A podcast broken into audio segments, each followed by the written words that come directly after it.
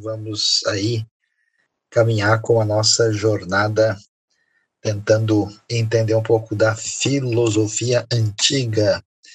É, hoje falando um pouquinho sobre a importância de Platão, né? O pessoal aqui vai acompanhar agora e eu queria então dizer o seguinte, que nós vamos continuar na nossa jornada aqui e depois vocês vão ter oportunidade, então já foi preparado o, o conteúdo, né, o resumo desse PowerPoint é, completo, que envolve a aula da semana passada e essa aula também. E com esse PowerPoint completo, você tem aí o resumo bem definido de tudo que está envolvido. Então vamos lá. A gente mencionou, né, por que, que essa questão é tão importante? Primeiro, porque a gente tem, entende o pano de fundo das ideias na época do surgimento da, do Novo Testamento, do contexto da igreja primitiva, do cristianismo inicial. Segundo, porque a gente vai ver como é que é, o encontro desses dois mundos vai moldar aquilo que vai ser, vamos dizer, a teologia é, que vai se definir no início da, da, da cristandade, né, especialmente a partir aí do terceiro, quarto século em diante. Uh, e depois uh, também nós vamos ter a, a, condição de entender a sequência da formação daquilo que a gente vai conhecer como a realidade do mundo europeu, né, e que se desdobra até a, a, o contexto de hoje. Então, a gente mencionou que a filosofia antiga começa nesse mundo pré-socrático e as questões primeiras que eles vão levantar são as questões que têm a ver com um problema cosmológico e metafísico, né? tem a ver com aquilo que a gente chama do encontro da questão da diversidade com a pergunta sobre a unidade, né? Qual é uh, o elemento que estabelece essa relação de unidade na experiência? E aí nós temos, uh, nós falamos um pouquinho sobre Sócrates, e a gente agora chega em Platão, que Platão é, é, é, é a grande referência que vai moldar é, o pensamento na Grécia Antiga e depois, né, é, os, os desdobramentos vão atingir não só o mundo que vai se definir como cristandade, como até mesmo o mundo islâmico e continua uh, atingindo de maneira significativa a filosofia medieval e também a filosofia moderna, e alguns até se aventura a dizer a contemporânea. Então vamos lá. A questão eh, platônica propriamente dita envolvia o que a gente é, pode é, chamar, né, deixa eu ver aqui, pessoal quer que aumente o, o volume aqui, deixa eu ver se isso melhora ou não melhora a questão é, do volume. Uh, ok, todo mundo continua vendo, certinho, ok? Ok, então o que, que acontece? No, no, na perspectiva platônica, o que, que a gente vê? A gente vê é, a realidade é, de uma divisão do mundo que é chamado né, o mundo físico e o mundo metafísico. Né? Uh, no mundo metafísico, a ideia de que tudo é fixo, perfeito, uh, um mundo que não está dentro da, do nível da percepção da sensibilidade, sensibilidade em relação aos sentidos aqui, né? Esse é o mundo absoluto, o mundo das ideias e o que a gente pode chamar é, é o mundo que envolve a, a essência, né? No plano físico, uh, o mundo relativo dos sentidos da forma, você tem um mundo sensível, tudo é mutável, tudo é imperfeito. Então, Platão vai é, trabalhar a questão da realidade, né? Isso, isso vai, vai envolver o, o, a questão tanto cosmológica como a questão que a gente vai chamar de problema metafísica, que vai se desdobrar no problema do ser, né? Uh, em Platão, a gente vai ver é, que você tem uma proposta de eh, dualista em relação aos dois mundos de Platão. Então vamos dar uma olhadinha aqui, é, como é que a gente vê isso, né? Platão, é, ele, ao contrário né, do que acontece, por exemplo, com uh, Aristóteles ou até mesmo com Alexandre, Platão, ele é ateniense mesmo, né? E ele nasce no ano 427, alguns estudiosos às vezes dizem aí fim do 428, começo do 427, no finalzinho da época do Péricles, né, o grande Péricles, que é o século de ouro da, uh, da época de Atenas, né? E aí o que, que ele propõe? Ele propõe o que a gente chama de um dualismo, onde a gente vê o mundo das ideias como sendo a realidade superior. O mundo material é inferior, é imperfeito e veja só, é sombra da realidade. Uh, esse, esse elemento é um elemento fundamental, essencial e organizador do pensamento. Então, essa perspectiva platônica, ela vai ter história na Grécia, uh, nesse período, ela vai depois dar origem a um, um, outro tipo de proposta mais adiante, chamada neoplatonismo, ela vai influenciar muito o cristianismo, uma proposta de apresentar a verdade de Deus, mas como é que isso vai ser definido e organizado? E essa proposta da Bíblia, ela vai é, receber, vamos dizer assim, uma embalagem, né, um organizador a partir de uma determinada filosofia. Né? Uh, talvez tenha alguma interferênciazinha na internet, se ficar muito difícil, me avisem, eu vou tentar reorganizar aqui. Aqui, para mim, está aparecendo tudo bem. Uh, nesse contexto, né, muito do que a gente entende que é cristianismo, que é visão espiritual, na verdade é platônica, não é uma proposta bíblica. Ele, ele trabalha com uma lógica dialética, né, é, com a questão da tensão de um elemento que se opõe a outro, né, a questão do, do, do um elemento contrário que dá origem a uma síntese dentro de uma é, relação de ideias, né? E, claro, com essa ideia é, de mundo superior, mundo, digamos assim, metafísico, ele vai afirmar que o conhecimento superior é o conhecimento intelectivo. Esse conhecimento intelectivo é um conhecimento que é marcado uh, pela lembrança do mundo das ideias, né? ou seja, a, a ideia é de que o que nós temos na mente vem da nossa realidade anterior. Por exemplo, quer ver uma coisa interessante? A gente pergunta quando alguém nasce, né? Essa pessoa, como é que funciona? Você, o seu corpo, a sua parte biológica é derivado dos seus pais e a sua alma é dada por Deus? Ou será que a alma vem dos pais também? Uma pessoa de perspectiva platônica certamente vai achar que o corpo vem dos pais e a alma é dada por Deus. Numa visão distinta disso, uh, jamais pensaria dessa maneira. Então, na teologia sistemática, por exemplo, você vai ter né, as duas hipóteses chamadas criacionismo ou traducionismo ou traducionismo, que é, no fundo, uma delas aí está ligada com a ideia uh, platônica, né? Uh, essa ideia é a base do pensamento que a alma é superior ao corpo, que é a sua prisão. Né? Então, a desvalorização do corpo, até a ideia de machucar o corpo, a ideia de que ser espiritual é cuidar das coisas da alma, por exemplo, é uma ideia bem platônica, né? Entendendo isso, olha que coisa interessante. O caminho da ética é um caminho de repressão das paixões. Porque as paixões estão ligadas ao corpo. Essa ideia, por exemplo, quando a Bíblia fala de carne no apóstolo Paulo, quando ela fala, uh, por exemplo, que a carne é fraca, ela não está dizendo a mesma coisa que um Platão ou os platonistas diriam, né? Mas a gente às vezes faz a conexão direta, né? A gente sempre relaciona carne com corpo e isso em Platão faz sentido, no pensamento bíblico não.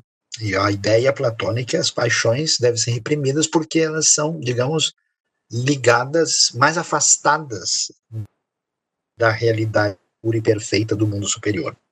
Do ponto de vista da estética, Uh, Platão sugere que a arte deve ser pedagógica e elevar o espírito. Claro, a arte tem essa função de ensinar e de colocar o espírito no nível superior. Ele também uh, sugeriu algumas considerações da perspectiva da democracia e, e, e da, do, da, política, digamos, né? E aí ele diz que as formas de governo são cíclicas, e, ou seja, que vem, depois retorna, vai outra, e entende que a democracia é inferior. Por quê? Porque ele entende que há pessoas que não têm condição de opinar. Então, o estado ideal platônico, né, apesar dele ser considerado o iniciador do pensamento político na Grécia Antiga, era o filósofo rei. Né? Aí você vai ver na antiguidade, como até mesmo no, no pensamento cristão, né, é, vai ter essa ideia de que você tem que ter um, um, rei que é um rei cristão e que ele deve influenciar. Então a gente né, tem o platonismo acaba influenciando depois, né, o que é chamado de pensamento neoplatônico, né, onde vai se acentuar essa questão desse dualismo a patrística, né, quer dizer, é, assim que termina o momento da igreja primitiva, você tem, no momento que a gente chama de paleocristianismo, o desenvolvimento daquilo que tem a ver com os pais da igreja, né, a patrística, e depois você tem a época que propriamente inaugura é, a igreja já no período que vai ser chamado uh, mais uh, bizantino, né, mais assim, depois que o, o Estado se torna um Estado cristão, né, depois da época de Constantino. E vai influenciar Agostinho. E Agostinho é o principal pensador aí do quarto século que vai moldar né, a, a, o pensamento da cristandade. A gente vai estudar sobre ele na aula da semana que vem. E até, atenção, o pensamento chamado racionalista, né, e o idealismo, que são conceitos mais recentes é, da filosofia chamada moderna. Isso tudo vai ter base no platonismo antigo. Então, como é que a gente entende esses dois mundos de Platão? Né?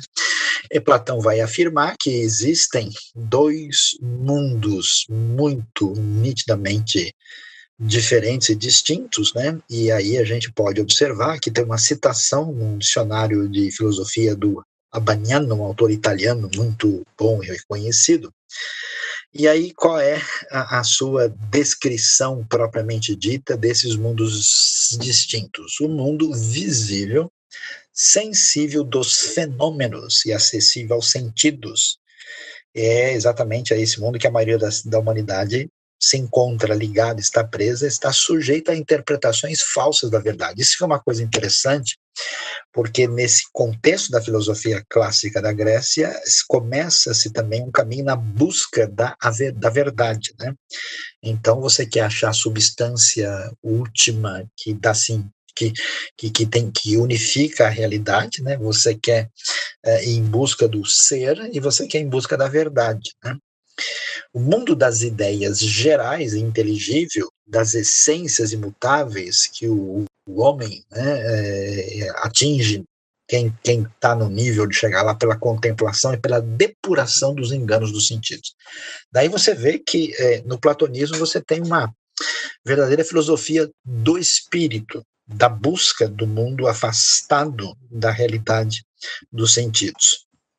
E por isso, uh, o que, que acontece? O Platão vai discutir muito o que vai ser chamado a teoria das ideias, né?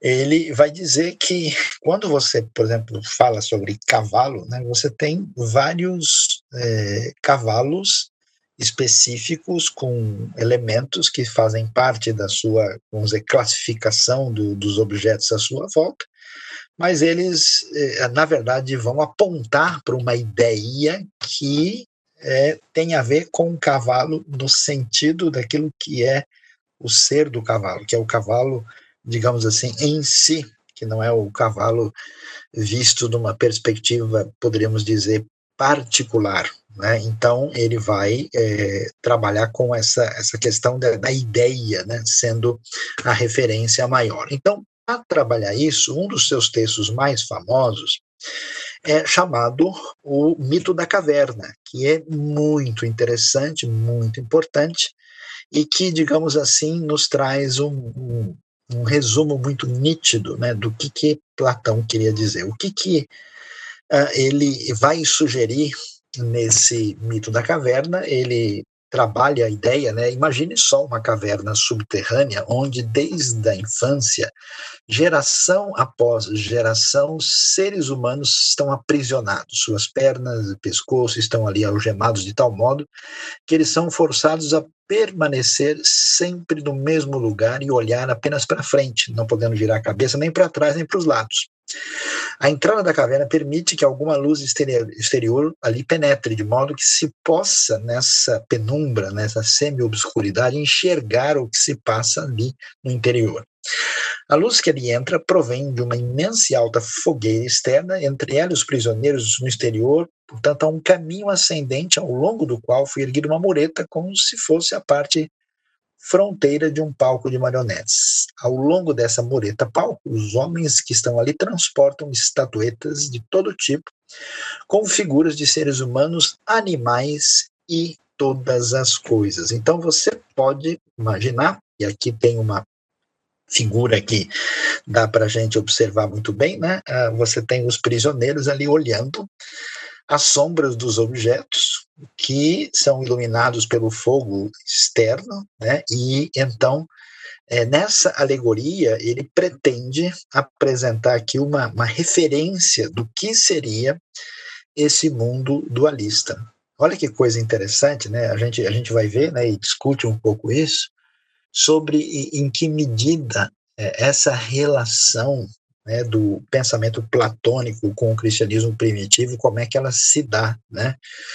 Quando você lê, por exemplo, o livro de Hebreus, né, é, quando você vê o uso da palavra sombras no Novo Testamento, né, por exemplo, o tabernáculo, ele é, foi feito com, com base no modelo perfeito que está nos céus, né? A pergunta é se em alguns momentos o Novo Testamento interage com essa linguagem platônica para falar de certas realidades ou não. Há textos muito distantes, mas outros textos, assim, às vezes alguma coisa de João ou de Hebreus, alguns estudiosos acham que pode ter alguma conexão, alguma relação. É, ainda que tenha, nunca ela é uma relação realmente essencial no máximo, algum tipo de conexão com o tipo de pensamento que é conhecido. Mas o que, que acontece? Essa visão platônica, ela está ligada com essa tentativa de explicar a realidade desses chamados dois mundos, né? Por causa da luz da fogueira e da posição ocupada por ela, os prisioneiros enxergam na parede do fundo da caverna as sombras das estatuetas transportadas, mas eles não podem ver as próprias estatuetas nem os homens que as transportam.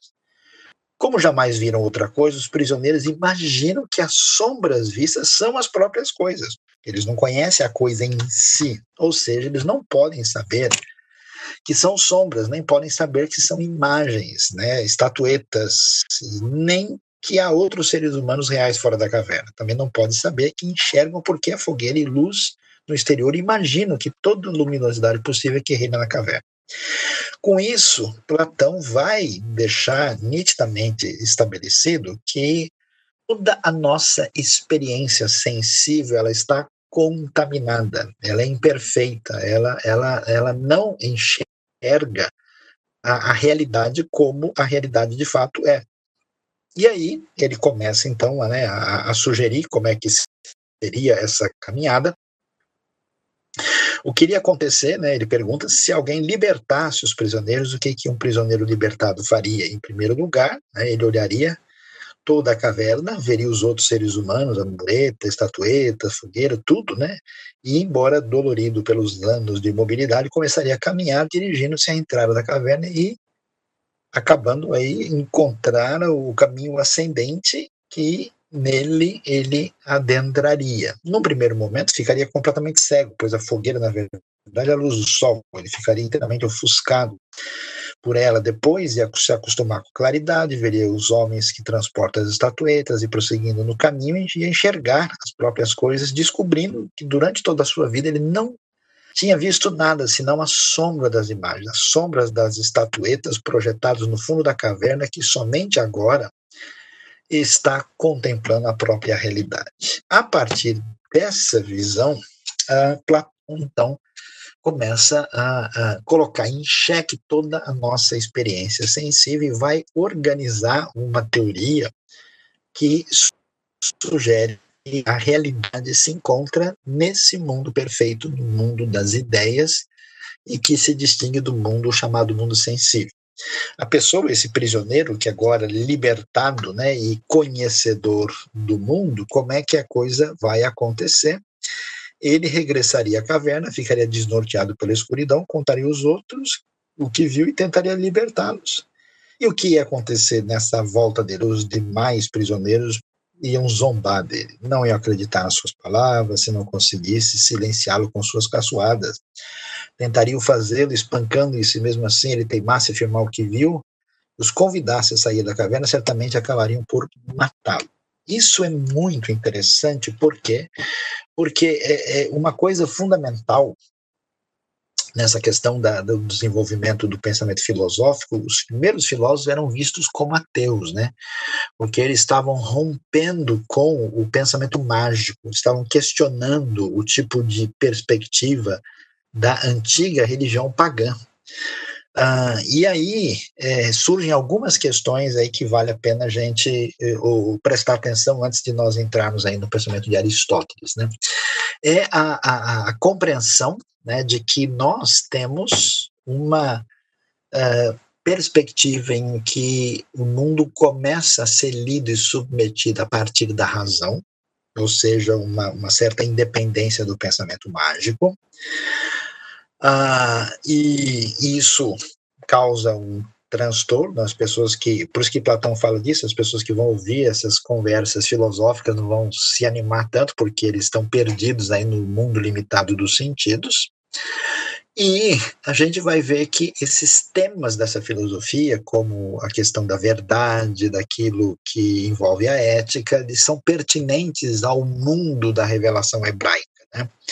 Isso vai causar um impacto muito grande que para sempre vai estabelecer uma, uma discussão, que é uma relação de sempre de amor e ódio, né? entre uh, revelação né? o conhecimento revelado e o conhecimento disponível a razão. É, então, os próprios judeus ficavam espantados como é que esses gregos estão falando sobre esses temas, essas coisas, se eles não conhecem nem a Deus, nem a palavra divina. De onde vem isso? Isso gera toda uma discussão. Se Platão é importante e é significativo e molda grande parte do pensamento, inclusive estrutura de pensamento na cristandade posterior, Aristóteles, conhecido como o Estagirita, veja que ele é bem mais para frente, ele nasce em 384, então é depois de Platão, né? na verdade ele é uh, discípulo, aluno, né? e vai morrer em Atenas em 322, um pouquinho depois do início das conquistas de Alexandre o Grande, né? Que foi seu aluno, a gente vai ver que Aristóteles vai construir uma estrutura de pensamento muito impressionante, muito detalhada e significativa. E, aliás, Aristóteles é tão é, extraordinário, tão grandioso na sua elaboração, que ele vai ser é, denominado, né, como era na Idade Média, o filósofo. Né? Quem, quem se lembra lá do, do famosa discussão do nome da rosa, né? Você vai ver que toda a discussão que está ali está em cima de Aristóteles. Né? Ele é tão importante, tão significativo, que, que, eh, por exemplo, Tomás de Aquino, que vai se organizar em cima do pensamento aristotélico, vai ser conhecido como o teólogo. Então, o que, que acontece? Aristóteles vai romper com a ideia platônica e vai dizer que a realidade é una. Não há uma dualidade, não há uma separação de dois mundos como queria Platão. Ele desenvolveu uma lógica muito organizada, o famoso silogismo, né? aqueles conceitos simples, né? É, Pedro é um homem, né? Pedro é, é, é mortal, né? logo o homem é mortal. A lógica é, dedutiva e indutiva e organizou o seu silogismo, inclusive a, a estrutura lógica, né, que envolve a questão do quadrado aristotélico, né, a questão do que é contrário, do que é contraditório, né, que é bem conhecido. E aí a grande diferença, e que é mais, muito interessante, é a ideia de que a essência das coisas não está numa outra realidade superior. A essência das coisas está nelas mesmas, né? Ou seja, elas não estão numa realidade no mundo separado. Tudo tem quatro causas, a gente vai ver isso com mais é, detalhe aí na nossa caminhada, né? Ele chama de causas formal, final, eficiente e material. Tudo no mundo é constituído de matéria e forma e é e está em relação de potência e ato, que nós vamos tentar entender, né? Tudo está em movimento. É uma das questões fundamentais que, aliás, a discussão sobre quando se pensa de estudar o mundo, né? ah, e de estudar a busca da essência da realidade, o grande problema é que as coisas elas simplesmente não são, elas estão em movimento. E qual é o papel disso, né? A linguagem técnica da filosofia chama o movimento de devir, né? É, Aristóteles vai ter essa ideia de que esse movimento caminha numa direção de um elemento final, né? É uma espécie. Ele é chamado de um motor imóvel que a tudo move é, já que é, é, o, o movimento é visto como imperfeição. O homem é a união substancial entre alma e corpo. As ideias que nós é, voltamos, né, temos aí, elas são captadas é, pela abstração. Voltando à questão aí do, do, do devir, né, o devir uh, é o movimento, né, o movimento existe é, como marca de imperfeição. Então, a discussão que a gente tem é se é, é possível analisar né, o ser em função da realidade de que as coisas mudam e mudam constantemente. Então, Aristóteles vai dar atenção a isso, vai falar uh, do elemento, inclusive, teleológico, né? A coisa caminha para uma direção específica, com um determinado ponto definido. Ele vai falar sobre Deus. Será que Deus é Deus do jeito que todo mundo entende na tradição cristã? Deus é o ser supremo, é visto como o motor imóvel que a tudo move, já que o movimento é sinal de imperfeição. Define-se o homem como união substancial entre alma e corpo. As ideias que estão na nossa cabeça, elas não são lembranças de uma realidade perfeita de uma vida anterior. Platão acreditava que as almas encarnavam no corpo e, por terem contemplado as ideias perfeitas, traziam essas ideias que eram esquecidas e precisavam ser relembradas. Aristóteles não, ele acredita numa realidade de abstração onde é possível ter o, a captação da ideia. Portanto, a, a busca né, desse saber mais elevado que atingir a essência das coisas é a metafísica. Ele também se preocupou com ética, e uma coisa interessante nesses filósofos é a ideia uh, de ter uma compreensão completa da realidade, né? Uma, algo, uma filosofia assim, meio que totalizante. Né? Uh, a virtude ética está no equilíbrio entre extremos. Né? Então, Aristóteles fala, por exemplo, né, você vê um indivíduo que gasta dinheiro e perde tudo, é o perdulário. Né? Você vê o indivíduo que avarendo não gasta absolutamente nada, né? Então você tem que ser generoso, fica no meio, né? Alguém que, que tem é, o perigo de estar num extremismo, então a ideia é estar num equilíbrio, né? O aristotelismo, como grande principal escola filosófica grega, como a gente disse, influenciou a Idade Média, especialmente a escolástica, particularmente com Tomás de Aquino, o Renascimento e atenção, o empirismo inglês, né? Vocês ouviram falar do Francis Bacon, né? Alguns o chamam de Chico Toicinho, né? Pelo nome. Uh, o empirismo inglês do século XVI. E aí que a gente vê a, a, como é que Aristóteles trabalha essa questão que envolve a discussão do ser. Né? Então, o ser, o ser por si. Qual que é o conceito? O ser está ligado à ideia de substância. O ser que não depende da existência do outro para existir, né? Daí que vai se usar, por exemplo, o conceito de, de, de ser necessário, né? Então, o ser é exatamente a referência máxima, né, que tem a ver com a, a realidade da experiência à nossa volta, uh, e o ser por outro, né, que não é por si, ele é um acidente, né, é, é, é, é um ser contingente, ele tem uma existência parasitária da sua substância, né, ou seja, ele depende do ser do outro para é, poder garantir a sua essência, né? Esse ser tem qualidade, quantidade, relação, é, ele age, ele sofre, ele está é, ligado ao lugar, ao tempo, enquanto o outro ultrapassa tudo isso. Então, é, é, é, é a busca né, de uma abstração é, plena daquilo que envolve a ontologia. Caminhando aí, a gente vai ver que é interessante porque Aristóteles aprendeu de Platão, mas discordou de Platão nesse dualismo cósmico. Então ele vai por um caminho diferente na sua jornada, né?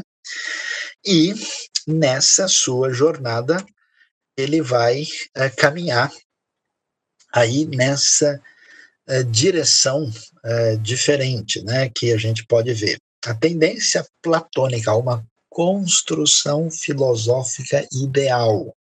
Ela é amenizada no pensamento de Aristóteles, na medida em que a experiência é elemento fundamental de sua reflexão. Então veja bem que a cabeça platônica sugere, né, isso, quando a gente fala de, de filosofia ideal, né, do mundo das ideias, dessa construção em que a experiência sensível é vista como um elemento negativo na construção do entendimento adequado da realidade.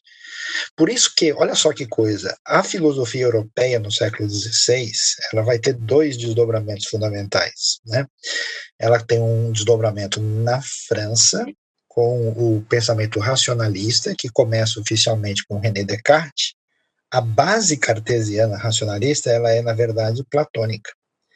Enquanto na Inglaterra, o empirismo que começa com o Francis Bacon, ele está fundamentado na importância da experiência no que diz respeito ao conhecimento, a base aristotélica. Percebe que as colunas vertebrais essenciais, as colunas básicas, elas vão permanecer desde a Grécia, pela Idade Média, chegar à Idade Moderna. Então, a importância da experiência como elemento fundamental da compreensão. E, caminhando, então, nessa né, percepção, a gente vai discutir aí um pouco a questão do conhecimento. Aristóteles, no entanto, vai discordar de Platão e vai procurar uma outra forma de definir o conhecimento. Segundo Platão, o conhecimento é lembrança das ideias perfeitas vistas pela alma anteriormente, ou seja, as ideias estão inatas na nossa cabeça. A nossa razão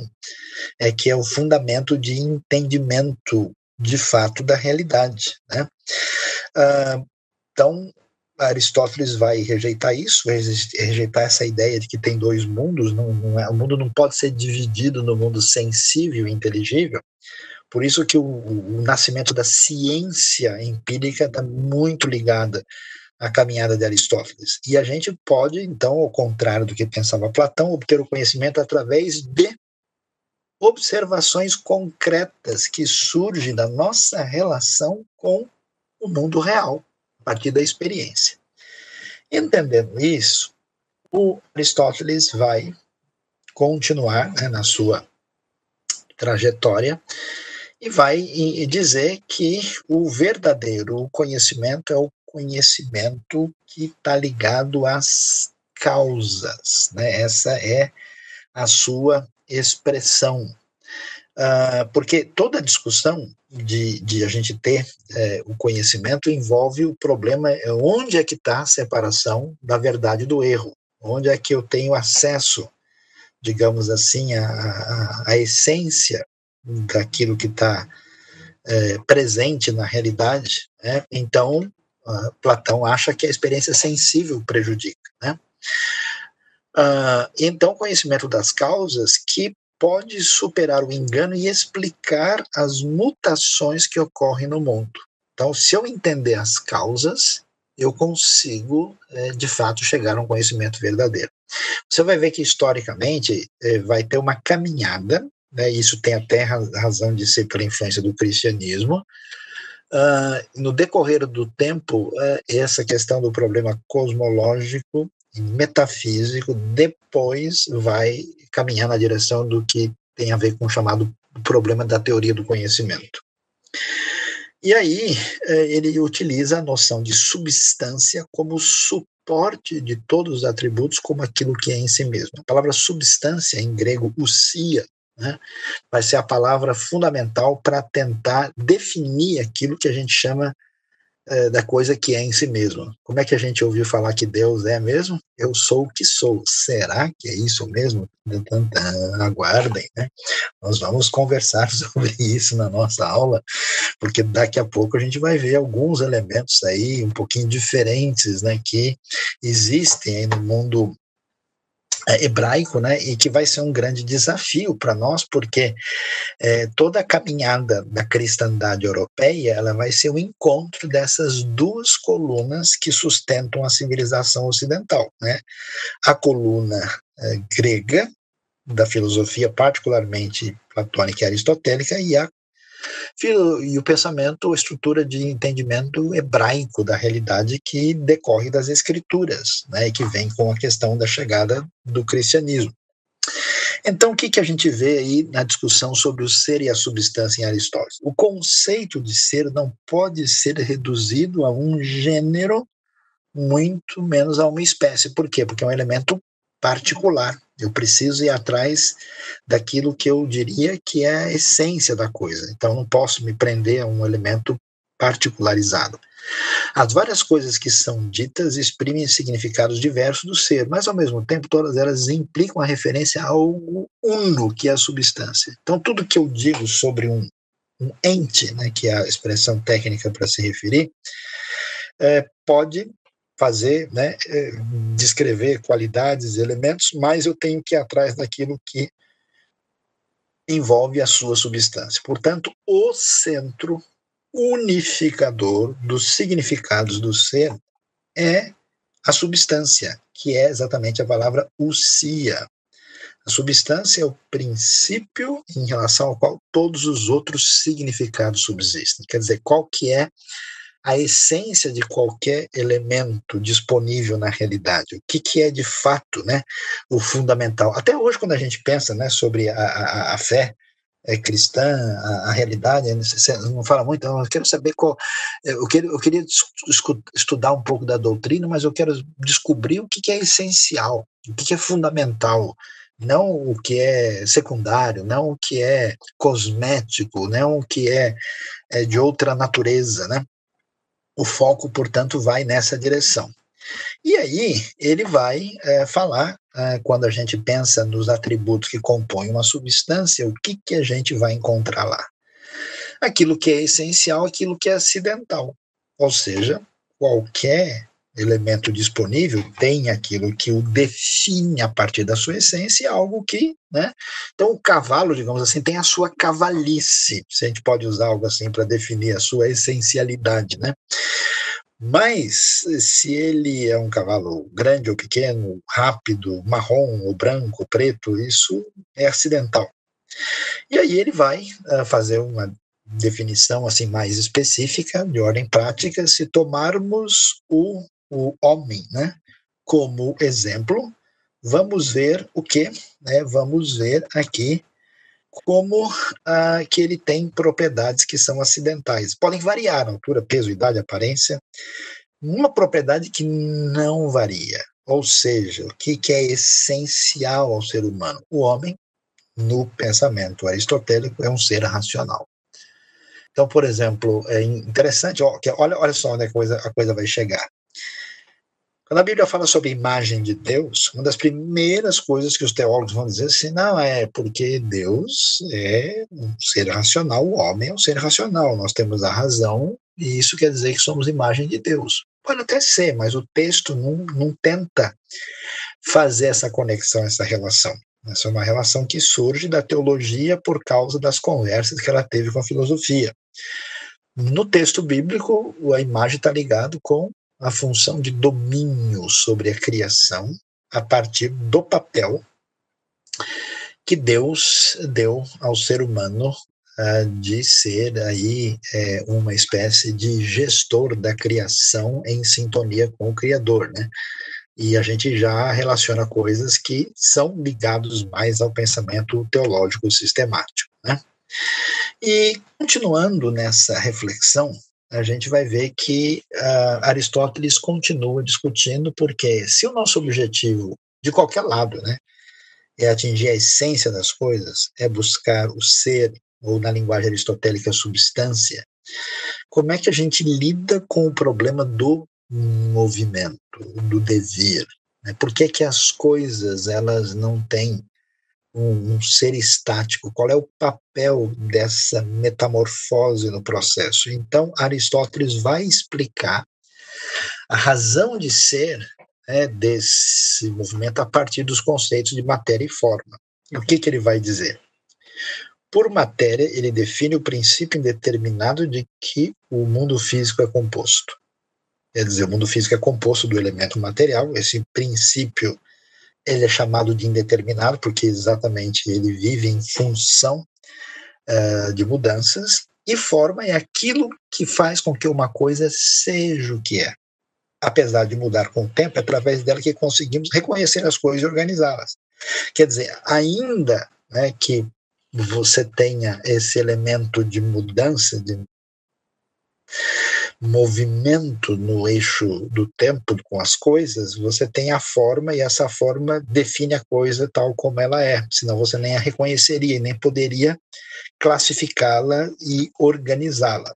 Então, a continuar explicando essa questão do movimento, e vai ainda propor dois conceitos que são fundamentais e essenciais no pensamento de Aristóteles, que são os conceitos de ato e potência.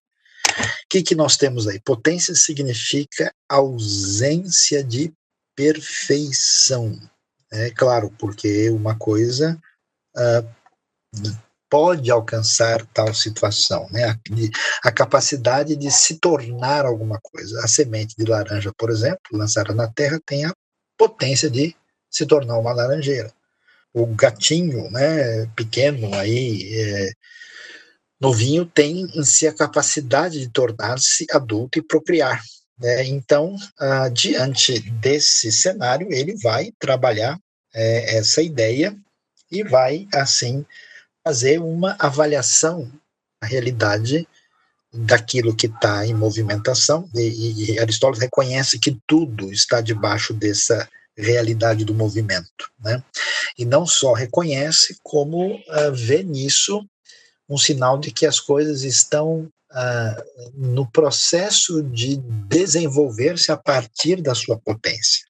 O único ser que está além dessa realidade é Deus, né? Por isso que Deus vai ser visto como aquele que movimenta tudo, mas nunca move. A gente vai ver como isso tem influência na nossa maneira de entender Deus. Os ciclos que compõem a vida de cada ser vão se atualizando, isto é, a potência dentro deles vai se realizando. E assim Aristóteles chama de ato, que ele chama constitui cada uma das etapas pelas quais a potência vai se atualizando. É, ou seja, quase como a gente dissesse fases, né? Todo ser tende a tornar atual a forma que tem em si mesmo como potência. Portanto, o movimento é a passagem da potência para o ato. Quer dizer, é o reconhecimento dessa realidade da transformação no tempo, da metamorfose daquilo que acontece nesse cenário. Então, o que, que acontece? Aristóteles vai definir, ele vai ter uma, uma filosofia que eu diria assim, um pouco mais ligada a uma visão realista, em oposição a uma visão idealista. O mundo físico, ele não precisa da legitimidade de um mundo espiritual superior. Você vai ver, por exemplo, que eh, o pensamento, por exemplo, histórico uh, que teve impacto na história da, da Índia antiga, da religião indiana, tanto no hinduísmo como depois no budismo, né? Uh, o pensamento kardecista do, do, do espiritismo, né?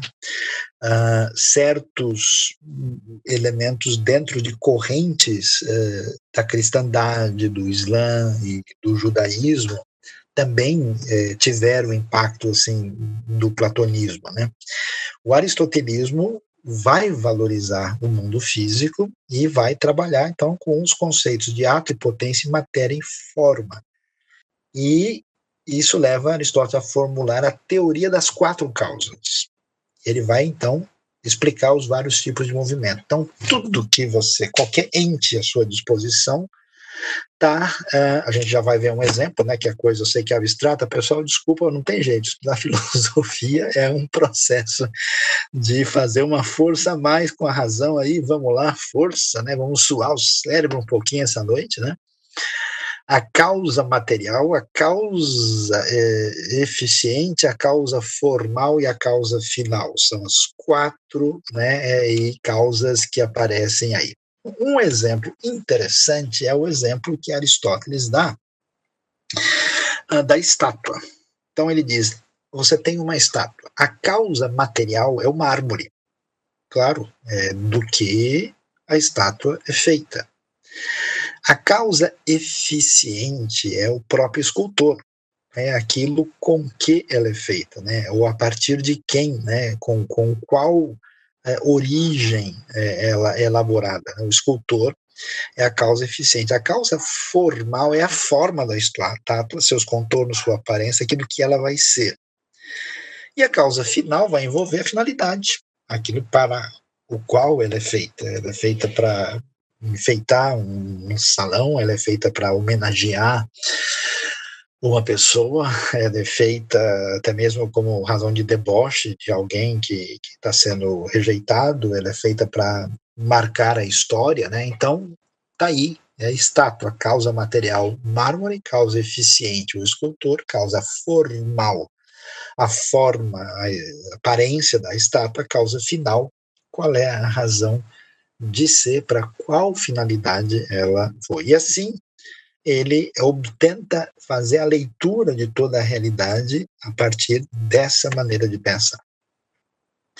Caminhando um pouquinho mais, daqui a pouquinho a gente já vai dar uma parada aí para vocês poderem fazer perguntas, né? A ideia de formular uma filosofia primeira, né? uma filosofia que seja, digamos assim, uma fundamental, uh, a gente vai ver é, que ele vai discutir o que ele vai chamar, né, essa prima filosofia, uma teoria do ser em geral. A pergunta aí já levantada, né, será que a fé cristã recebeu a influência do mundo grego e romano? Veja, toda, toda a revelação bíblica ela acontece num ambiente, num cenário. A revelação ela não, não aparece assim num, num, contexto em que ela uh, uh, cai num vazio, né? Ela está discutindo questões que têm possibilidade de pertinência no ambiente em que ela está. Então veja que o Novo Testamento vai ser escrito em língua grega, né? Um povo que tem uma visão grega do mundo em grande parte, uma, uma, visão helenizada que a gente vai ver com mais atenção mais para frente. Então é natural que, que muitas das discussões cristãs tenham pontos de conexão com esse mundo greco-romano. Agora, tem duas coisas importantes. Não quer dizer que por ter ponto de conexão, quer dizer que ela está, vamos dizer, sendo uma espécie de nota de rodapé dessa teoria, ela seja um desdobramento uh, secundário dessa teoria. Não é o caso. E também, outra questão que precisa ser vista é que é, a, a, revelação bíblica surge num contexto uh, no qual as pessoas desses ambientes estão interagindo diretamente com o texto que está ali. Pega isso, isso tem a ver com o Antigo Testamento, né? Quando você pega a história de Abraão, por exemplo, livro de Gênesis, as coisas ligadas à lei, né? Já existia circuncisão no meio antigo, no mundo antigo. Uh, algumas coisas que aparecem no Pentateuco, a gente existe no mundo antigo e ganha um novo significado, né? Então, assim, você tem parte na Bíblia essa questão que você vê meio que uma teologia do areópago, né? Você encontra uma realidade ali e começa a fazer referência a Deus a partir dela. Então você tem, dentro do contexto da teologia, um caminho, e aí que é importante, né, em que existe uma relação de sintonia, de aproximação, o que permite, inclusive, uma relação de apologética, né, e de, e de, de conversa e de diálogo entre os dois mundos, e uma relação de disfunção e de oposição, o que permite o confrontamento. A tendência geral das pessoas é falar assim: não, Jerusalém e Atenas vão estar em guerra permanentemente. A gente nunca mais conversa. Qual que é o problema sério que a gente tem nas comunidades religiosas do nosso contexto? As pessoas não entendem o papel e a pertinência de cada área, né? O, onde e para que filosofia, onde e para que ciência e onde e para que teologia. Elas têm pontos de contato, mas elas têm cada um seu papel é diferente, né? Depois, se vocês ficarem ligados, eu, eu até Estou com um canal do YouTube novo, a gente vai postar algumas coisas lá. Quem não se inscreveu é convidado a inscrever. Tem um site novo também, a gente vai colocar coisas lá, o site luissaião.com.br. E aqui também, né, essa semana eu fiz um, uma live sobre ciência, filosofia e teologia. Quem tiver interesse depois pode dar uma olhada, a gente vai encaminhar aí os detalhes. A filosofia primeira não é a primeira na ordem do conhecer, já que o nosso ponto de partida é o conhecimento sensível. Mas uma tal teoria busca as causas mais universais e distantes dos sentidos. Ainda que os sentidos tenham o seu valor, não quer dizer que eles vão ser determinantes na compreensão das coisas e da realidade. Né? Vamos aqui uh, caminhar direitinho. O uh, que, que se deve compreender nesse processo aí que envolve a relação da filosofia, né? Ela, é, vamos caminhar, né? Ela é, serviria de base é, para a ciência, né? Claro, porque é, tem toda a razão de ser é, para isso, né? Pois essa se refere ao ser, né, ao ser propriamente dito, usando conceitos como identidade, gênero, espécie, oposição, possibilidade, necessidade. E o objetivo dessa filosofia primeira, ou seja, a metafísica, uh, é estudar o ser e as suas propriedades. A discussão aqui se, que levantaram, a questão do Anity Wright, novas perspectivas paulinas, tem a ver com isso. Em parte, sim. Isso eu vou falar daqui a pouco nas nossas perguntas, um movimento novo que surge aí, especialmente nos últimos 50 anos, por causa de uma série de descobertas do pensamento aí que vocês podem. Inclusive, tem um artigo nosso sobre a história do pensamento de Paulo que ajuda a entender um pouco disso. Né? Então, olhando a metafísica, o que, que se observa? Todo homem tem o desejo de conhecer. Lembra, a filosofia está ligada à curiosidade. Mas existem o quê? graus diferentes de conhecimento. Então, o que, que a gente tem? A gente tem o que se chama conhecimento pela mera experiência, ainda que ela seja importante e válida, ela tem o seu lugar limitado. Há um conhecimento de uma arte objetivando realização prática, mas, além disso, um conhecimento que não tem nenhuma utilidade e buscado pelo interesse dele mesmo. Quer dizer, conhecimento da experiência, o conhecimento né, que tem perfil prático e um conhecimento, digamos assim, no pensamento aristotélico chamado de mais puro, né, é, que seria o conhecimento é, que não está limitado no contexto da experiência. Continuando a discutir essa questão de como se dá né, essa relação, ah, um desafio no processo do conhecimento e da detectação do ser está relacionado com uh, o fato de que todo objeto em movimento exige uma causa movente atual. Então, o mundo exige um primeiro movente. Né? Ou seja, essa questão de causa e efeito é algo que vai surgir do pensamento aristotélico e essa constatação né, de apipotência das coisas de modificação como um desafio na leitura da realidade. E então, essa questão do movimento é fundamental. O mundo exige né, que haja um primeiro motor, um primeiro movente. Né? Ah, ele é primeiro, não no sentido temporal, pois para Aristóteles o movimento é eterno. Lembra esse negócio de começo, meio e fim? Né? Isso é uma coisa meio da Bíblia, né? O pensamento aqui no mundo grego não é assim. O movimento é eterno, mas existe algum elemento em termos de considerado uh, primeiro, né? aquele que é, uh, vamos dizer, é, o, o, o, aquele que, que que, que move tudo, né? Então ele vai é, usar o conceito de Deus, né? E é interessante isso, porque isso vai ter toda a discussão ah, até hoje. E isso tem a ver com a maneira. Veja que, por exemplo, quando a gente cultua, quando a gente adora, muito do que a gente faz até hoje está ligado com Platão e Aristóteles. Ideia de que a adoração verdadeira é só um negócio espiritual, assim, que mexe com a alma, é uma coisa bastante platônica, né? Por isso acho interessante quando o pessoal vai para Israel e vê os judeus festejando, né? Eles acham meio estranho, é, pergunta para um judeu qual é a diferença do que é secular e do que é sagrado, ele fica meio perdido para responder isso, né?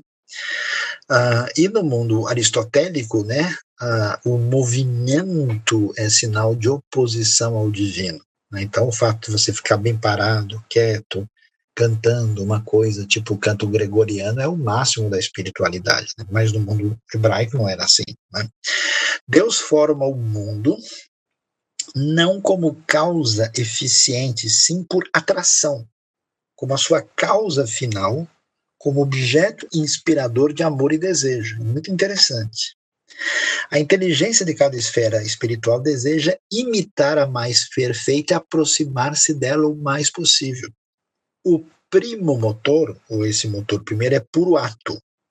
É puro ato por quê? Porque ele não está se desenvolvendo. Se ele fosse potência, ele mudaria. E ele é, por definição, imutável, né? Então, é essa ideia, né? de Deus não mudar, Deus não muda em que sentido? Essa é a discussão. Né?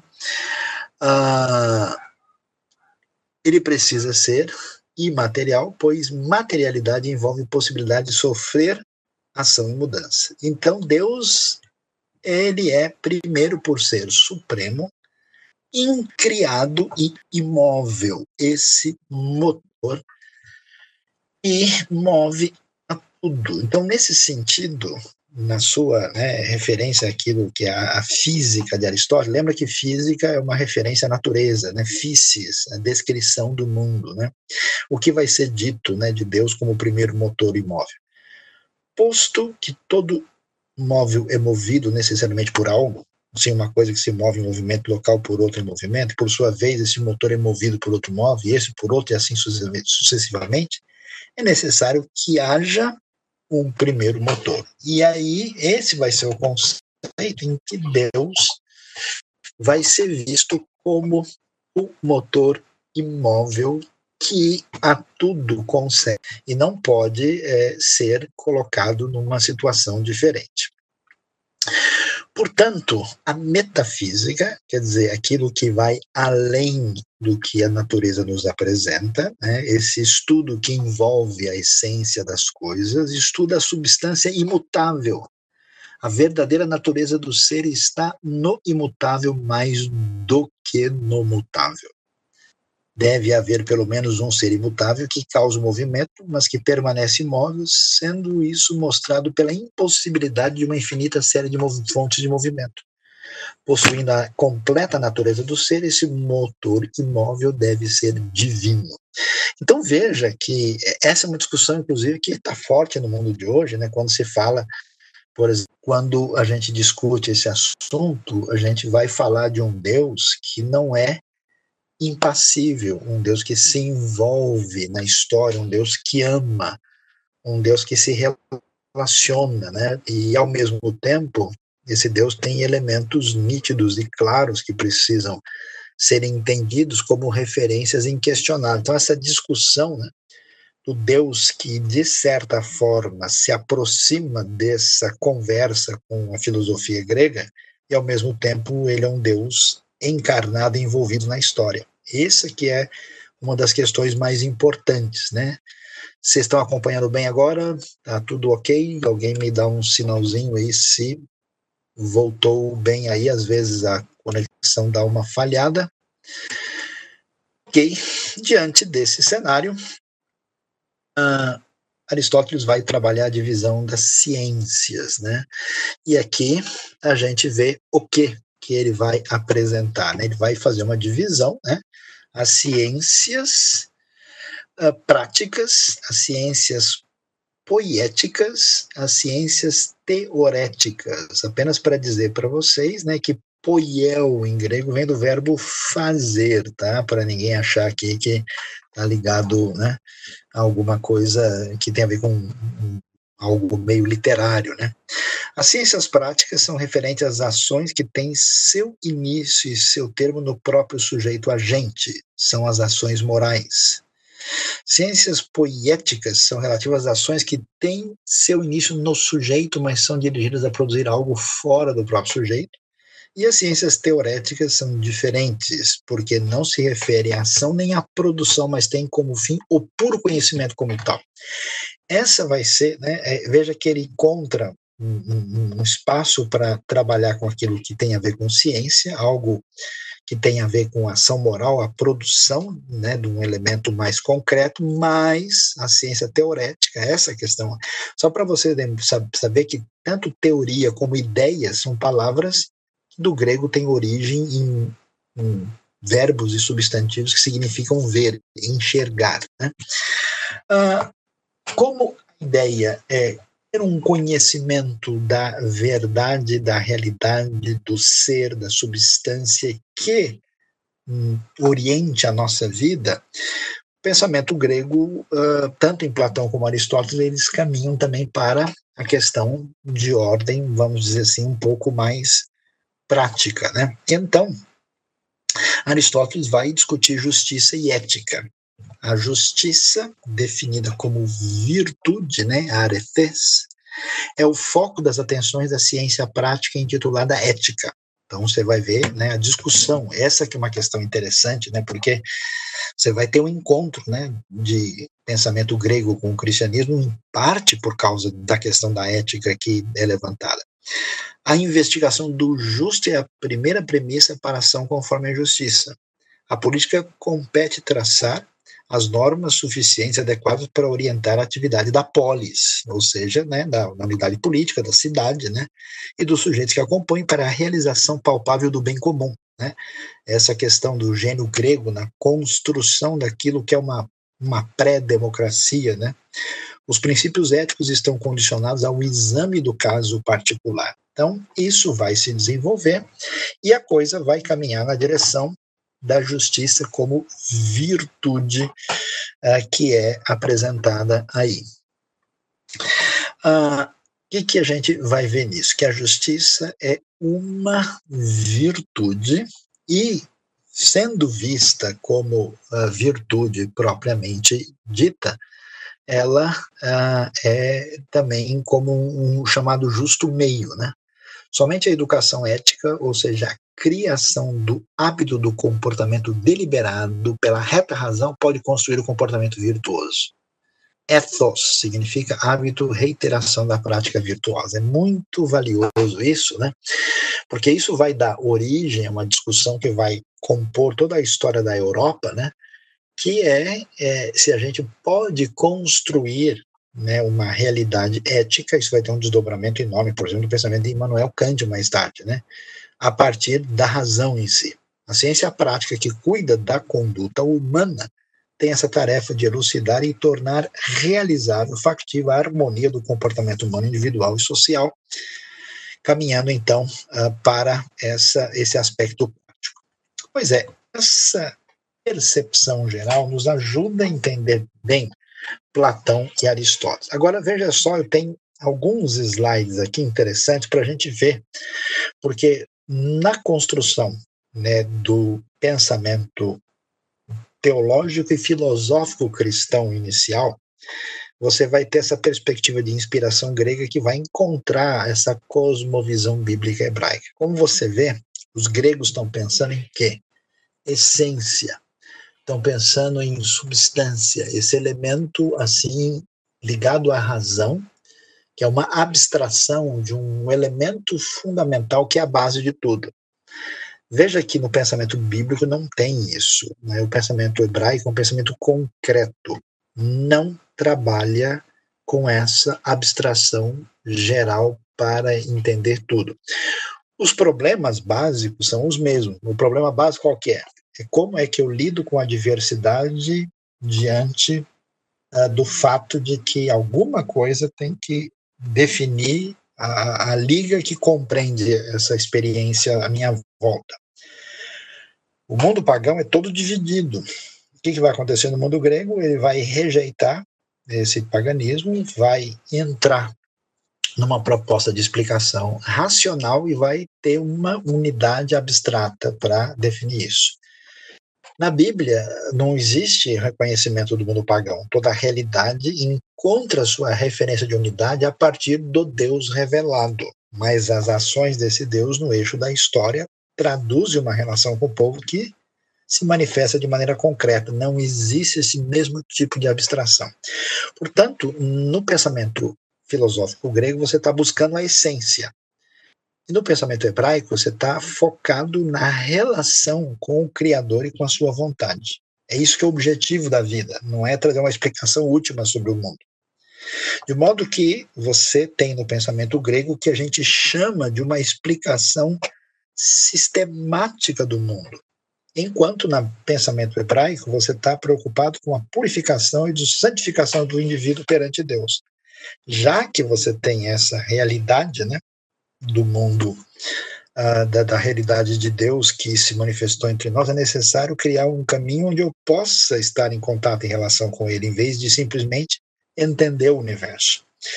Veja que quanto do nosso cristianismo hoje ele é uma contemplação da realidade. Pessoas vão à igreja para ouvir certas coisas e contemplarem. E às vezes isso não, tem, não se traduz em nada. Eles vivem no mundo filosófico grego. O universo é estático, nesse mundo grego é principalmente estático, ainda que vai ter movimento, e a busca é, é o elemento que, né, que, que, que não está sujeito a isso, e na Bíblia o universo é dinâmico, as coisas estão todas interagindo ao mesmo tempo. Você tem um filósofo grego, que é aquele cara pensando com a mão no queixo, e o judeu religioso ortodoxo, o que, que ele faz? Ele ora com o corpo todo, balançando, porque é um jeito diferente de pensar. O mundo grego queria discutir Deus da seguinte maneira: Deus é, porque eu estou buscando o quê? A essência, a ontologia das coisas. Na Bíblia, a definição é que Deus age. Deus é conhecido pelos seus atos poderosos no eixo da história.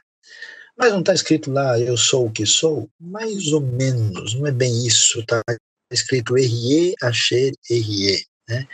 É o Deus que está sendo aquilo que ele vai vir a ser. É uma coisa mais, é, é muito menos é, estática, muito menos uma busca de uma ontologia, é uma coisa que envolve mais a ideia de que Deus está agindo no presente, no passado e no futuro. A história do mundo grego pagão ela é cíclica. O tempo hebraico é um tempo sagrado. O tempo tem começo, meio e fim e caminha para um ponto final. O universo fechado de causa e efeito acaba sendo a maneira como o pensamento de inspiração grega vai se concluir. Aliás, a ciência experimental caminha assim, né? A Bíblia se enfatiza que Deus é a razão e a causa de tudo. Todas as suas explicações, não tem um ponto do universo cuja referência não esteja ligado a Deus. O homem domina pela razão e pela aplicação de leis na Bíblia enfatiza-se que Deus domina tudo e tudo depende da relação com Ele. De fato, não é fácil fazer essas pontes, né? Especialmente no mundo platônico, você tem uma dicotomia do mundo. Aristóteles suaviza isso, mas não plenamente. Na Bíblia, o natural e o sobrenatural estão interligados. A ênfase é numa realidade unificada o foco acaba sendo, na prática, na vida das pessoas, como no mundo material. No pensamento hebraico, o material e o espiritual estão entrelaçados. Só para a gente entender isso, veja o que, que a tradição hebraica é, deixa definido. Orar, por exemplo, não é fugir do mundo, não é escapar num retiro onde você se afasta da matéria. Orar é tornar o mundo santo. É proibido ao homem desfrutar de algo neste mundo sem dizer uma oração, uma bênção. Fazer isso é um sacrilégio. Então você integra toda a realidade à experiência com Deus. Por isso que a espiritualidade de inspiração grega nos deu harmonia, compostura e autocontrole. Uma pessoa séria é uma pessoa espiritual. Uma pessoa né, que mantém esse sinal do controle da razão. Na Bíblia, o que você vê enfatizado? O movimento, a vida, emoção profunda. Deus aparece com a sua ira, a sua misericórdia, como um ser às vezes turbulento, apaixonante, né? A língua hebraica e os verbos, as expressões, arder as narinas, quer dizer ficar irado, levantar os olhos, ter dura cerviz, falar aos ouvidos, vestir os ombros, é um jeito diferente de lidar com a descrição da experiência. Crer, para quem vem de uma visão grega, é concordar na mente, é aceitar ideias teológicas, é bater o martelo numa verdade abstrata. A Bíblia vai além disso, muito além. É crer, é ser fiel, é apostar a vida.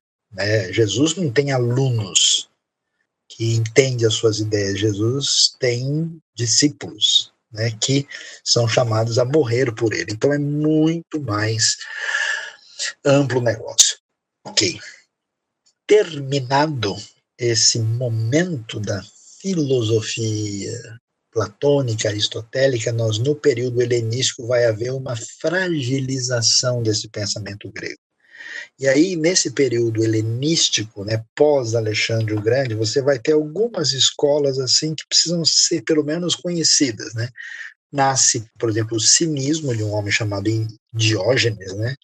Cínico vem de cachorro em grego, o homem, segundo ele, deveria viver como um animal. Tá vendo? Não mudou nada, né? Pessoas que acham que você tem que viver do jeito que vive na natureza, essa é a ideia. A finalidade da vida era só a autossuficiência. Tem muita gente do perfil assim mais natureba que pensa dessa maneira até hoje. Isso é o cinismo, né?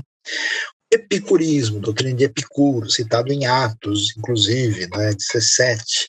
O alvo da vida era a busca do prazer. Prazer não como muita gente imagina, mas que deixava a pessoa livre de preocupações e alterações emocionais. Era uma tranquilidade interna, uma ataraxia, como diziam alguns. E para fazer isso, adivinha, devia fugir de política, né? Então acho que o rapaz aí, pelo menos em parte, acertou, né? Pregava a não participação do governo, mas cuidar da própria vida.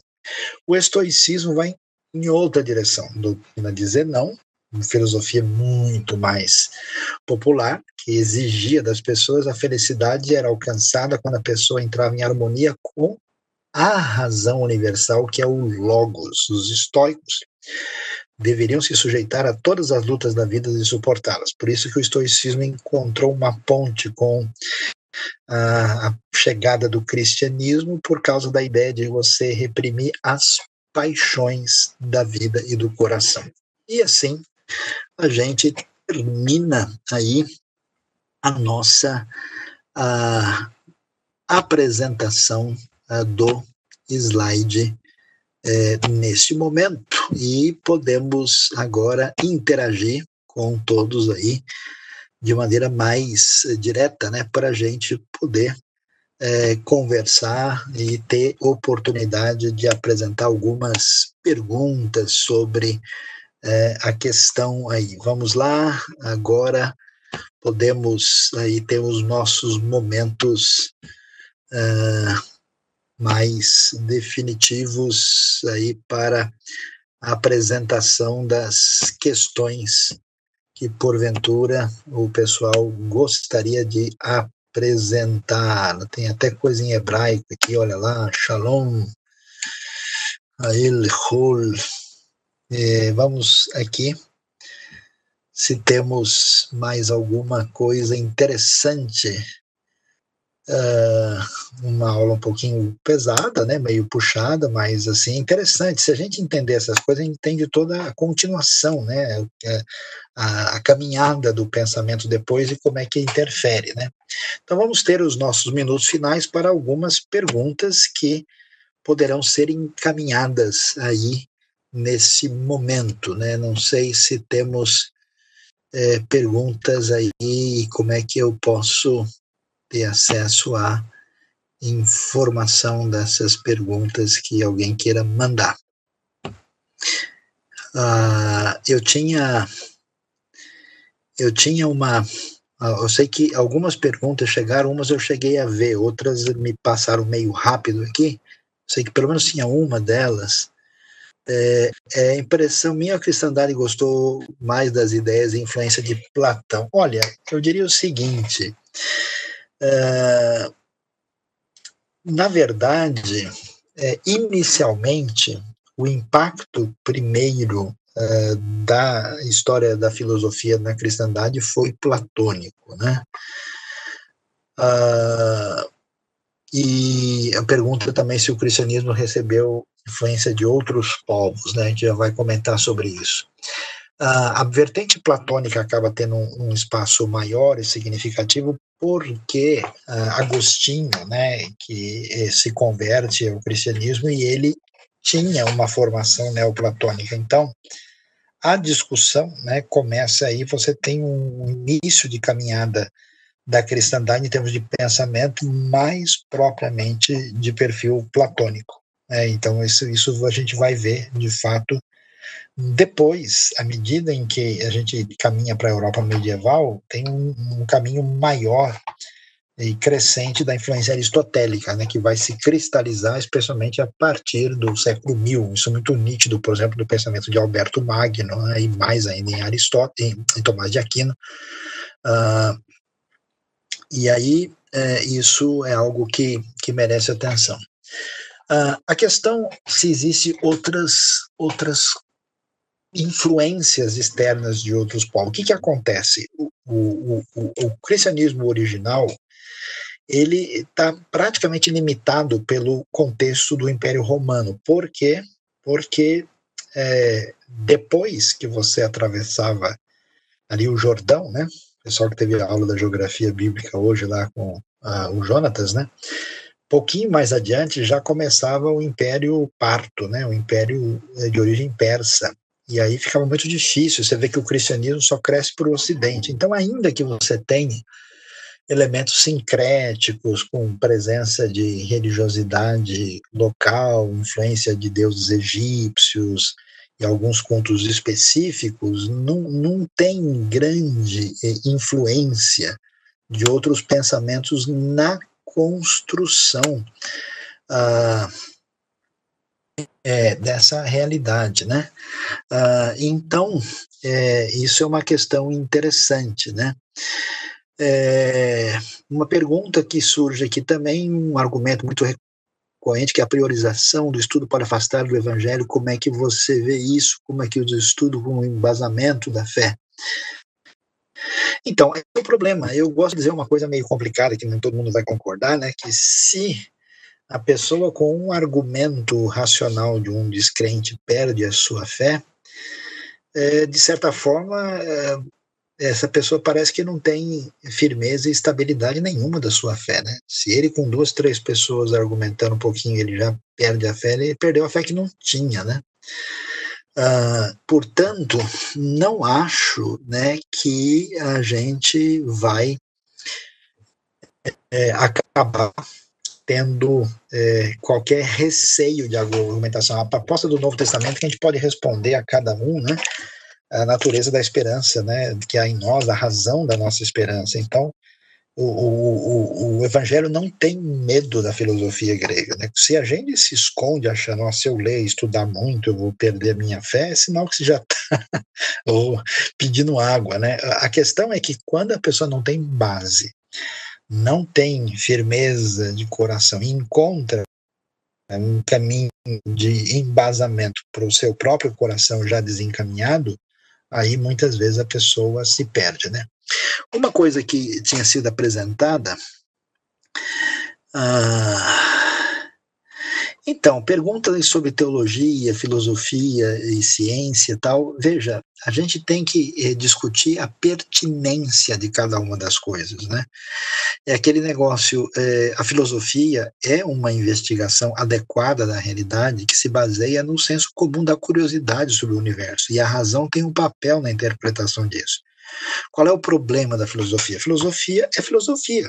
Então ela não tem como entrar, por exemplo, na área da ciência, que tem um elemento experimental. Quando a, teologia, a filosofia quer falar sobre o papel da razão na leitura da realidade, se esse papel é mais ou menos determinante, ela está no seu campo. Agora, se ela quer provar algo que é empiricamente demonstrável, isso é ciência. A mesma coisa a ciência. A ciência também ela não vai entrar num campo de teorias totalizantes de explicação da razão de ser das coisas, porque não é o caso. Né? Uh, e é a mesma coisa da revelação. A revelação pressupõe um conhecimento que não é acessível pela razão. É um conhecimento que é dado por Deus e você tem uma experiência de fé que nos é apresentada em forma literária e passível de interação com a razão e com outros elementos, né? Então, da, da, da, da realidade humana. Então, você precisa ver o que cada um é capaz de alcançar e colocar esses três em conversa, cada um no seu canto e vendo quais são os pontos de intersecção a respeito disso. A gente, na nossa caminhada, a gente vai falar um pouco mais sobre isso, porque é importante. Uma coisa interessante que eu mencionei que eu ia falar para vocês é o fato de que eh, dos anos 70 para cá, 60 e 70 do século passado, o pessoal começou a perceber que grande parte do entendimento do contexto neotestamentário estava relacionado com o fato de que o pano de fundo do cristianismo primitivo era judaico. E como tal, o pessoal começou a repensar, porque muito do Novo Testamento de Paulo era entendido à luz do, dos gnósticos, à luz de movimentos uh, do contexto greco-romano, e quem muda essa, essa jornada é o Albert Schweitzer, né, no começo do século XX, e isso vai crescendo, e com os estudos, do, especialmente da comunidade de Qumran, que foi descoberto em Israel mais recentemente, a coisa teve um redimensionamento significativo, e a partir daí, com excessos, exageros e equívocos, às vezes algumas coisas surgem no cenário, inclusive a discussão que tem a ver com a nova perspectiva paulina está ligada com isso. Né? Em que medida o entendimento do judaísmo no primeiro século ajuda a gente a entender o cristianismo primitivo? Porque, de fato, esse cristianismo depois acaba tendo um perfil bem mais, digamos assim, é, greco-romano mais para frente. Né? Não sei se eu deixei escapar alguma pergunta, é porque aqui no, quando ela aparece, ela aparece tão rapidamente que ela parece que é a sombra do mundo das ideias. Saião. Oi. É, clica nesses três pontinhos que tem na barra embaixo, aí você vai abrir um painel de perguntas e respostas. Três pontinhos, tá aqui, mais opções. Isso conectar, copiar o link, conexão de alto-falante, microfone, não hum, aparece isso. Que, Q&A em cima, um, um, um símbolozinho? Ah, agora apareceu um bate-papo. O mundo ocidental tenta explicar tudo pela razão. Relega a fé, o conhecimento filosófico do humanismo. Então, é verdade, obrigado. Então, o mundo ocidental tentava explicar pela razão. Uma das nossas tarefas aqui mais para frente é quando a gente chegar na teologia, ou melhor, na filosofia pós uh, momento da modernidade, né? Aí a gente tem um outro caminho, né? O pensamento filosófico do iluminismo caminhou, né? Separou Deus do homem que existe no mundo contemporâneo. No entanto, a gente tem um retorno à importância dos elementos não racionais do ser humano no seu papel uh, de compreensão de interação com a realidade. Então isso vai vai nos ajudar bastante. Vamos ver que é isso que vai dar origem, inclusive, uma, uma, uma, teologia diferente, né? Uma teologia, por exemplo, neo-ortodoxa, que vai beber de outras fontes. Vamos ver isso mais para frente, isso mais para agosto, né? Não vamos conseguir ver já. Uh, o conhecimento teológico pode ser referendado partido com pensamento científico, a gente já falou sobre isso. A teologia e os elementos empíricos, então, tem o seu papel. Os gregos, por apreciar o conhecimento, a filosofia, eram mais propícios da pregação do evangelho. É, existia né, a retórica, a oratória, não está tão ligada à filosofia em si, né? É, mas mais as artes derivadas do, do, que os gregos desenvolveram. Mas isso também já existia no mundo judaico, as, as duas coisas se encontraram. O que Lutero achava de Aristóteles? Parece que não gostava de Tomás de Aquino, com certeza. Lutero é originalmente agostiniano, né? Então, uh, o problema do mundo de Tomás de Aquino é que entrava naquilo que foi considerada, vamos dizer, a teologia da glória, né, em oposição à teologia da cruz, que Lutero vai dizer que era exatamente a tentativa né, da, da razão explicar tudo, e de fato você vai ter na Europa três movimentos, né, que vão surgir daí, é, o renascimento italiano, que vai, né, vai ser a maturação desse caminho de independência do, do, do divino uh, a partir do movimento mais secular, né, e que é uma retomada do mundo grego, vai ter o, o, o racionalismo uh, francês e o empirismo inglês na, na caminhada, vamos dizer, mais filosófica e científica, e a reforma, e a reforma que vai mais se afastar né, da proposta aristotélica, apesar de que na sua construção filosófica depois ela vai acabar tendo o seu débito em relação a isso. Né? Mas é, Lutero, até pela própria ideia da natureza humana, é agostiniano e o protestantismo inicial tem conexões agostinianas muito nítidas. Né? Ah, muito bem, pessoal. Acho que já deu para a gente dar uma boa caminhada, né? Eu agradeço aí a atenção de todos. É, eu espero que vocês já tenham é, recebido, né? Foi deve ter sido encaminhado para vocês a, a o, o, resumo, o PowerPoint com tudo para você olhar a, com atenção. Nós vamos continuar com os nossos cursos na semana que vem. Não deixe de se inscrever no nosso canal, clicar aí nas nossas redes, tanto da IBNU como também dos professores, e fiquem em conexão com a gente. E esse domingo que vem a gente volta aí para o nosso estudo aprofundado nesse curso onde a IBNU pretende uh, abençoar o entendimento, compreensão, conhecimento né, dos nossos queridos, e eh, vamos ter dicas interessantes eh, na caminhada aí, de modo especial. Dois filmes que vale a pena serem vistos, né, se vocês quiserem ir. Um é o The Physician, né, que é o, o médico ou físico, dependendo de onde você vê. Eu sei que o filme estava no Prime, talvez esteja em outra fonte, em outro lugar também. E o próprio nome da Rosa, né, que preparam a gente para entender esse caminho de transição do mundo grego para o mundo medieval, né, e aquilo que tem bastante a nos ensinar. Muito obrigado, então, muito boa noite. Deus abençoe a todos e a gente volta aí a caminhar, né? E temos as nossas lives na semana, todos são convidados e bom descanso para todos, boa noite e sonhem com, vocês podem escolher ou Platão ou Aristóteles, né? Mas voltem, por favor, do mundo das ideias para a gente continuar estudando depois. Obrigado, boa noite.